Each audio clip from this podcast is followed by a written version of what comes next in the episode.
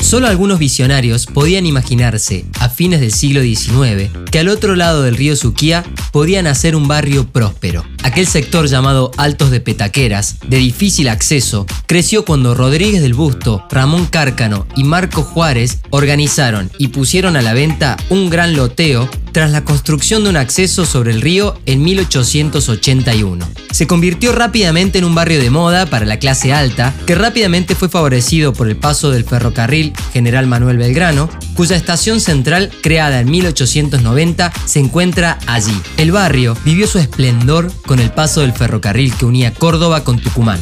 Alrededor de la estación nacieron cientos de almacenes y hospedajes. En los primeros años, los hoteles se disputaban a los pasajeros que pisaban suelo cordobés. Además de su carácter de barrio obrero, también era considerado un lugar de miles de tonadas, ya que se convirtió en el lugar de paso obligado para miles de personas de todas partes. Antes de la actual iglesia, que se inauguró en 1927, con el impulso de los padres misioneros del Corazón de María, se instaló en 1887 el Instituto de Hermanas Terciarias Mercedarias y el Templo de la Merced, con su colegio y capilla. Durante el siglo XX comenzó una fuerte actividad cultural. El Centro Cultural de Alta Córdoba se instaló en el edificio del ex mercado, que fue donado por la familia Firpo en 1925. Alta Córdoba combina antiguas construcciones del siglo XIX y principios del siglo XX con edificaciones modernas y edificios alrededor de la plaza céntrica, que funcionó durante años como galpón para guardar los coches y hacer el cambio de la caballada de la empresa Trenway Ciudad de Córdoba.